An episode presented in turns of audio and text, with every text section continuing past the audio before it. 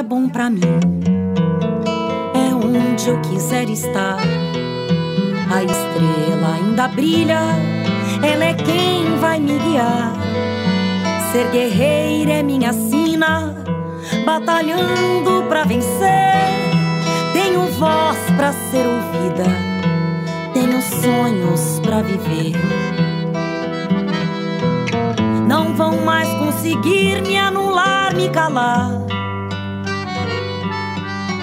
Ninguém vai me impedir de cantar e lutar. Seja em casa, no campo, na rua ou na praça. Chega de mordaça, agora eu vou falar. Porque eu sou mulher pra fazer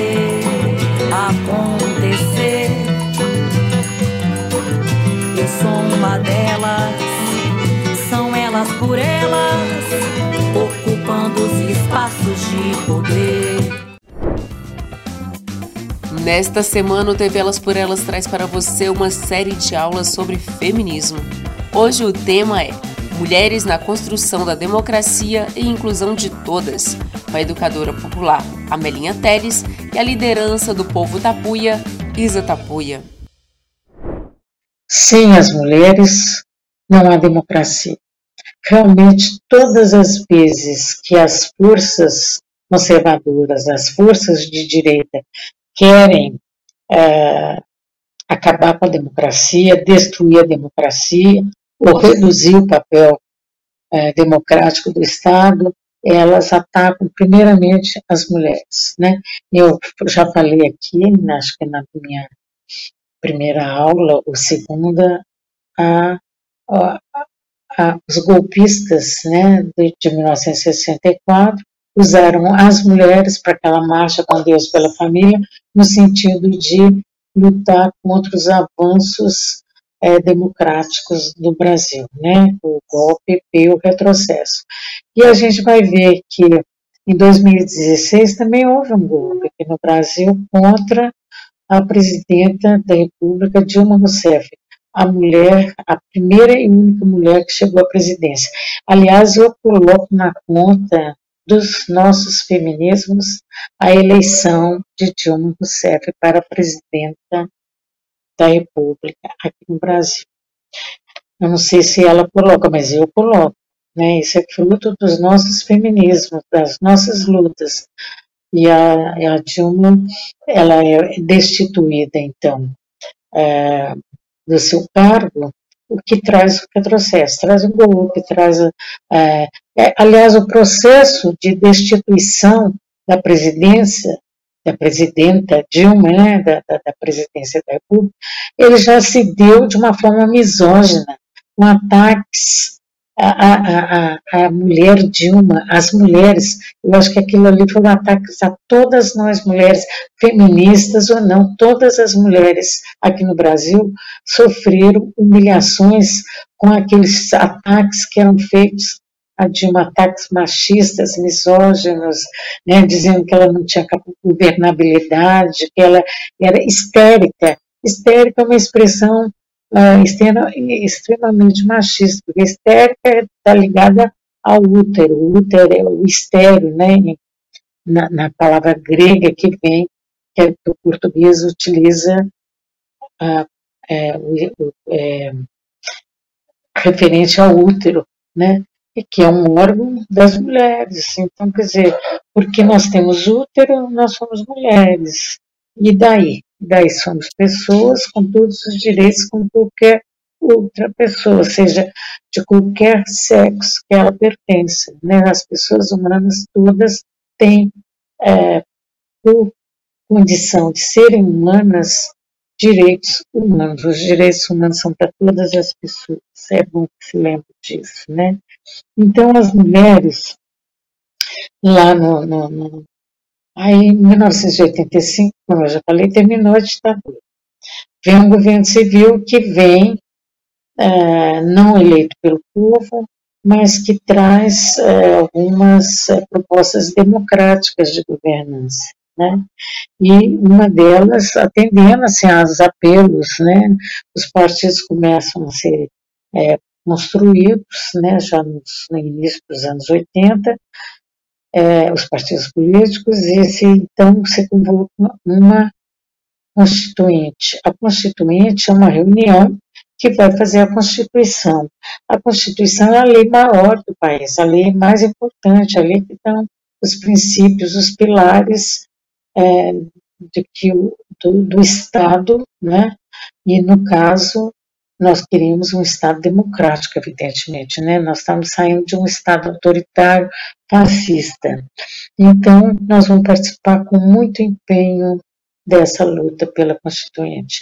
A maioria das feministas, não todas, mas tem muita feminista e muitas mulheres participando. O, o, o governo de 1985, ele vai também fazer, criar, por reivindicação de mulheres, de alguns dos partidos políticos a criar um órgão de Estado, né, que chama Conselho Nacional dos Direitos da Mulher, que é presidido por uma feminista, que é a Ruth Escobar, depois a Jaqueline Pitangui, e que vai é, congregar várias feministas né, do Brasil, portanto, elas vão estar ali defendendo políticas feministas. É interessante, um espaço feminista. Ao mesmo tempo, as mulheres negras elas vão ter uma expressão muito grande, né? Elas vão estar uh, reivindicando não só o espaço para as mulheres negras, o espaço político, o feminismo negro, como também elas vão estar preparando para é, para comemorar, eu digo comemorar no sentido de lembrar que há 100 anos, né, em 1988, há 100 anos atrás, quer dizer, fazem 100 anos que houve uma abolição que não trouxe direitos para a população negra de forma alguma. Tanto é que elas faziam ironicamente, sem abolição. 1888, tracinho, 1988, sem com S, né, sem abolição. Então, elas fizeram esse movimento que foi extremamente importante, porque deu muita visibilidade às situações, às condições e à história das mulheres negras. E nós vamos nos reunir, LGBTQIA, que não tinha todas essas letrinhas, como eu já disse, ainda nos anos 80 não tem, mas também vão se organizar e nós vamos uh, nos reunir para preparar para a Constituinte e para fazer uma nova Constituição. Ali nós vamos pegar nossa agenda política feminista, transformar em propostas para a Constituinte e é, criar condições para políticas públicas feministas, né, que sejam implementadas, que é uma luta presente ainda nos dias de hoje. Bom, é muito interessante todo esse movimento. Nós temos ali duas metas, né? O feminismo que participa da Constituinte: eleger mulheres para serem deputadas constituintes e ter um programa político para é, batalhar dentro da Assembleia Constituinte os direitos que nós queremos. Para isso, nós mobilizamos junto com o Conselho, o Conselho capitaneou essa luta, sem dúvida, mas nós feministas autônomas, como era o meu caso e caso de outras, também participamos ativamente dessa mobilização e trouxemos mulheres de tudo quanto é canto desse país, gente, vieram mulheres ribeirinhas, mulheres lavadeiras, Associação das Lavadeiras de Alagoas, mulheres é, prostitutas, sindicato das prostitutas do Espírito Santo, do Rio de Janeiro, é, do Pará, né? Na, nós temos aquela, aquela, como é que chamava, Lourdes, né? Que era presidenta da, do Sindicato das Prostitutas do Pará, é, mulheres indígenas, mulheres negras dos mais, dos mais diversos agrupamentos, né? E nós vamos é, pescadoras, camponesas, trabalhadoras rurais, trabalhadoras das, da selva, trabalhadoras das florestas, trabalhadoras das águas, como elas chamavam, né, aquelas pescadoras.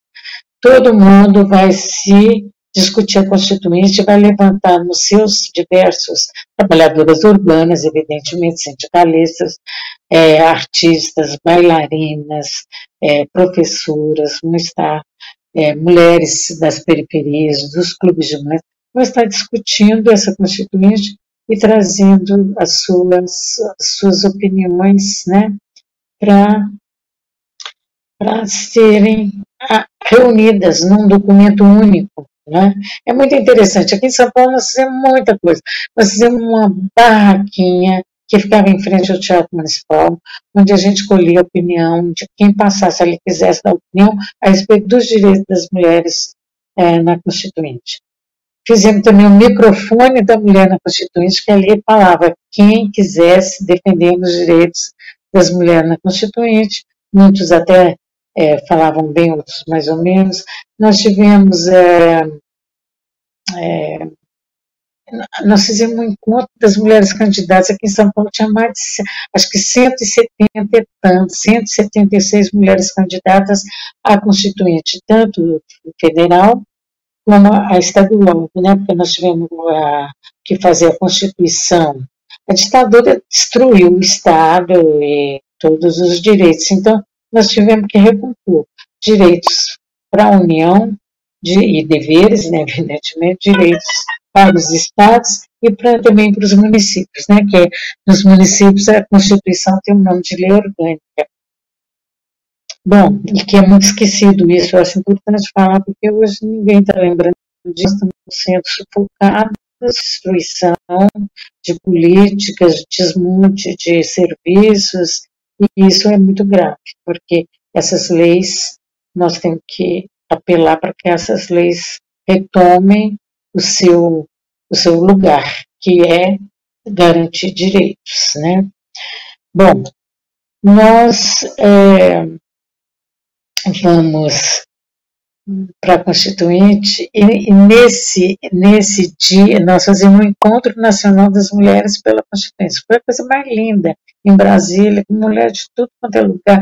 Aquelas mulheres da, da, da da Constituinte, de, da, das ribeirinhas, as quebradeiras de coco lá do, do, Tocantins, lá do Pará, elas vinham cantando nosso direito vem, nosso direito vem, se não vem nossos direitos, o Brasil perde também.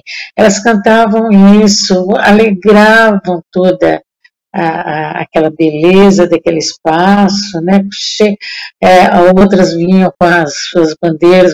Agora a gente quer constituinte com mulher, né? E é, é, enfim, tudo isso construindo e ali foi feita, aprovada a Carta das Mulheres Brasileiras aos Constituintes. É uma carta que está aí na internet, qualquer pessoa pode acessar. Né? Eu acho interessante lembrar porque as mulheres escreveram para o Conselho Nacional dos Direitos da Mulher, outras mandaram por, pelo sindicato, por, pelas organizações autônomas de mulher, tudo, tudo, tudo, tudo que a gente queria. Eu queria lembrar o seguinte, que as mulheres é, reivindicaram o, o, estudo da história da África no ensino é, brasileiro desde o ensino fundamental. A gente tem que conhecer a história da África, o que ainda é, é, implementados de forma precária. Nós reivindicamos o SUS, Sistema Único de Saúde, para atender toda a população, homens, mulheres, enfim, todo mundo. Nós reivindicamos que a creche seria um direito da criança pequena à educação, né? Tanto a criança pequena podia ser filha da mãe como filha do pai. Aliás, a gente usava um slogan: a criança não é só filha da mãe, né? E, enfim, fazer, nós reivindicamos um monte de coisa. Mas uma reivindicação que eu queria levantar era de, umas mulheres lá do, aqui da periferia de São Paulo, que elas pediam para que fosse criada uma lei que proibisse os homens de bater nas mulheres. É claro que isso foi escrito na carta e depois isso foi tendo que ser adaptado para entrar no texto constitucional, né? Mas entrou, entrou. Por isso que nós temos a Lei Maria da Penha. Anos depois, nós temos a Lei Maria da Penha, que é constitucional, que está lá no, no parágrafo do artigo 226 da Constituição Federal, que o Estado tem que criar mecanismos para coibir a violência no âmbito da família. Quer dizer, aquilo que as mulheres pediram lá na periferia de São Paulo foi escrito dessa forma na Constituição, até porque você tinha que negociar com mais de 500, né, 500 parlamentares ali. Mas o importante é que essa carta ficou pronta e que também as mulheres foram eleitas pela primeira vez. 26 mulheres foram eleitas para a Câmara de Deputados, né? Uma não tomou posse, que foi a Beth Mendes, que ela quis ser secretária de Cultura aqui do Estado de São Paulo mas 25 tomaram posse, né? E é interessante ouvir essas mulheres, né? A, a mulher negra, que a primeira deputada negra é Benedita da Silva. Ela era vereadora, ela se candidatou, candidatou a deputada federal e foi eleita. E ela que levou toda a pauta das empregadas domésticas para a Constituinte. Então, isso é importante também a gente destacar, porque com esse processo da Constituinte e de fazer essa legislação constitucional, nós, nós fortalecemos, nós mulheres, contribuímos muito para o fortalecimento da democracia, né, garantindo a nossa participação, mas a participação de todos os segmentos explorados, oprimidos, todos os segmentos populacionais. Né? Democracia não pode ser para um grupo só. Olá a todas e todos. Estamos mais uma vez aqui para dar sequência para a segunda parte né, da nossa aula sobre é, o movimento de mulheres indígenas do Brasil, esse protagonismo, principalmente no século XXI.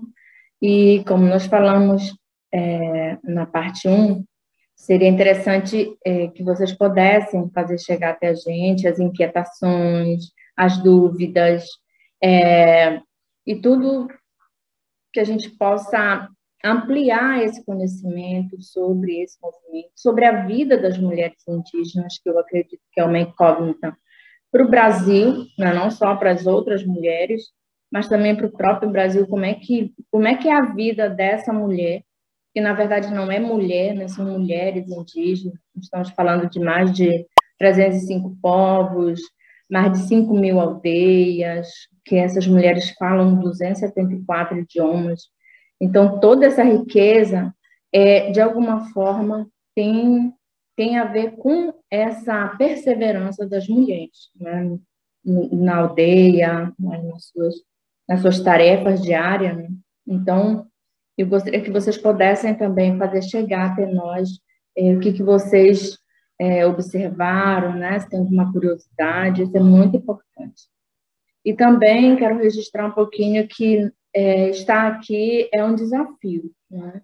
um desafio imenso fazer parte desse grupo de mulheres que estamos nos preparando né, para enfrentar essa sociedade que nós estamos e, e dizer que nós vivemos um país onde é, os desafios são imensos. Né? É, Para a gente estar tá aqui hoje, foram dias de, de busca né? de meios, de caminhos, para que a gente pudesse estar aqui para gravar. Nós estamos na Amazônia e geralmente agora as águas de março são verdadeiramente um dilúvio. E então, geralmente afeta todo o sistema de comunicação via internet. Então, é, um, é uma graça nós estarmos aqui nesse momento, conversando com vocês, dizendo que a equipe né, é, que está fazendo o programa é super, super dedicada e muito paciente, porque não foi fácil, nós conseguimos gravar, né, gravamos, não conseguimos enviar, depois o link veio, nós não conseguimos fazer, porque não tinha, a internet era muito fraca, muito baixa, não segurava é, para a gente continuar e concluir, enfim. Então, é uma graça imensa estar aqui com vocês. Então, vamos aproveitar esse momento e dizer que estar fazendo essa preparação ela é fundamental para todos nós, porque ela vai ajudar bastante, não só quem vai estar é, na corrida eleitoral, mas todas as mulheres que estão nesse momento, porque nós precisamos é, entender onde é que nós estamos, essa sociedade em que no, nós estamos enfrentando, né? não só as mulheres indígenas. E nós, as mulheres indígenas, além do machismo, além é, da marginalização, você deve imaginar que nós estamos lutando contra o preconceito, mas também contra uma ideologia. Né? Desde a década de, é, desde o século é, de 1700, quando o Diretório de Pombal estabeleceu a primeira política né, de é, organização né, é, da, da, das cidades, né, e as mulheres foram colocadas à prova, porque eles queriam né, que é, a população fosse né, toda, toda não indígena, então os brancos eram obrigados a casar com as mulheres isso era uma, foi instituída uma política, né, que é o Diretório de Pombal. Então, você deve imaginar o desafio que nós temos. A partir da década de. no início do século XX, é, nós vamos ter é, a incrementação da política de aculturação né, dos povos indígenas, com várias, com várias ações sendo colocadas para que essa população desaparecesse enquanto povo, enquanto organização social política, né? E aí nós temos justamente é, a política do relativamente incapaz. E é por isso a necessidade da tutela, a necessidade de sempre ter alguém falando por nós. Então, você deve imaginar que nós, as mulheres, né, se os povos indígenas estão colocados né, para a sociedade como relativamente capazes, como é, aqueles que são é, crianças, né, não são capazes de responder pelos seus atos, até a Constituição de 88, você deve imaginar as mulheres né, dessa sociedade, desse povo, dessa população. Né? Então, nós temos ainda hoje muito forte a cultura, é na verdade uma cultura, a cultura do relativamente incapaz. Então, nós brigamos, como todas as mulheres, lógico, mas nós ainda mais nesse, nesses termos, de nos mantermos firmes e de, de estar presentes nos espaços de fala porque tem muitas pessoas que estudaram os nossos povos, então eles falam por nós. Muitas vezes as mulheres elas estão na plateia e aquele, os estudiosos sobre os povos indígenas eles estão no, no, no palco, eles estão na mesa, eles estão falando sobre nós, né? sobre o que nós somos. Então essa política relativamente capaz, a política da tutela, a política de ter sempre alguém falando por nós, ela existe, ela está muito forte aqui. E você observa ela cotidianamente. Né? Quando uma mulher se sobressai, quando um homem se sobressai, geralmente ele está sendo apoiado aqui por outros é, não indígenas. Assim como tem uns que sobressaem, tem outros que são é, eliminados então, as mulheres indígenas, além de todos os problemas que nós temos como mulher, né, como patriarcado, né, patrimonialismo, nós também estamos lutando contra a invisibilidade, a política do relativamente incapaz, a, a ausência de garantia de direitos para uma população é, que sabe o que quer, né, sabe o que quer. E a organização das mulheres vem nessa contramão né? de lutar não só para garantir seu espaço, para garantir sua fala, dentro do movimento indígena, dentro da esfera né, é, do, da organização social indígena, mas também na sociedade. E para além do que as mulheres já vivem, nós também vivemos a política do relativamente incapaz, que muitas vezes nos faz sempre um tutor. Nós sempre temos que estar com o tutor, que ele é que fala por nós. Né? Então, eu sempre falo que nós precisamos, as mulheres indígenas, precisam pegar esse microfone, esse microfone e usar da palavra, usar da palavra, falar sobre os nossos problemas, discutir sobre é, tudo aquilo que nos afeta. Né? Então, esse preâmbulo, né? nós vamos então falar um pouquinho sobre como é que esse, esse movimento das mulheres indígenas vem se dando a partir é, da década de 70, 80, 90, quando os próprios indígenas vêm para o centro é, político defender os direitos e as garantias dessas, dessa população. E principalmente a partir de 88, quando nós temos a Constituição Federal, os artigos 231 e 232, que garante direitos civis e políticos para os povos indígenas. Então, a gente, a Constituição rompe com a tutela, e isso é fundamental, ela rompe com a tutela, ela fala que os povos indígenas, assim como as mulheres, nós somos agora sujeitos de direito, nós podemos entrar em juízo contra né, as agressões que nos afetam, e isso é muito importante. Esse marco ele é fundamental para essa para para que a gente tenha essa prevalência da presença das mulheres no movimento indígena.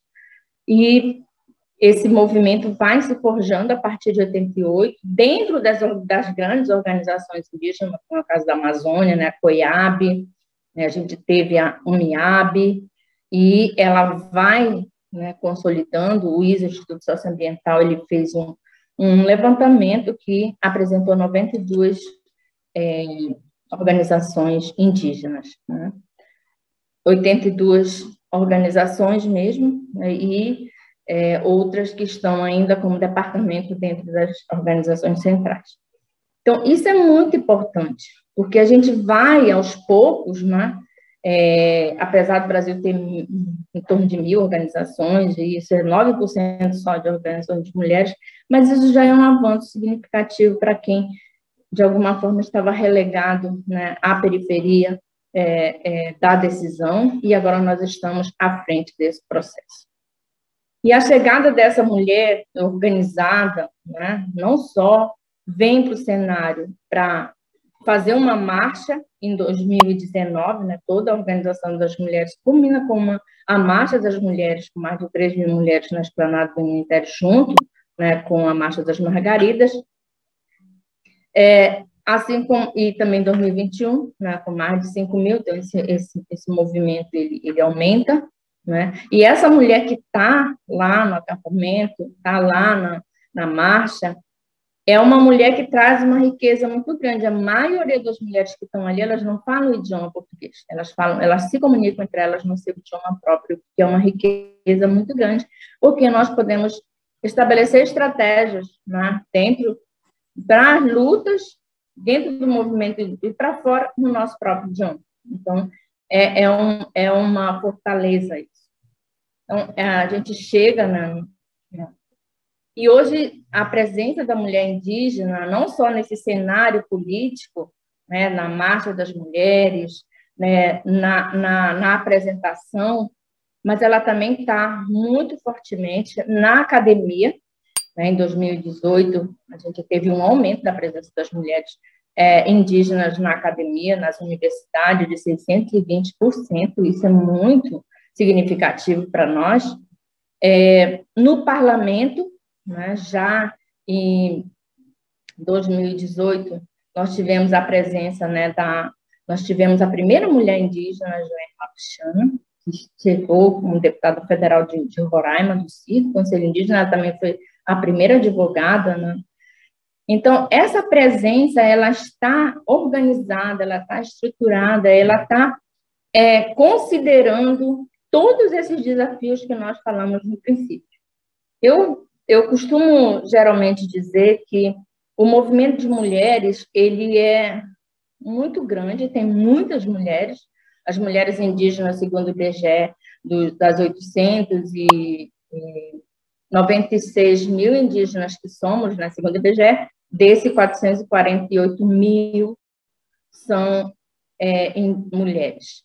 E essas mulheres estão aí né, no, no cenário buscando é, o espaço, mas esse espaço que garanta uma vida digna, uma vida é, com segurança né, para a população e principalmente com sustentabilidade para os 13,8% de território indígena que está sobre nossa responsabilidade.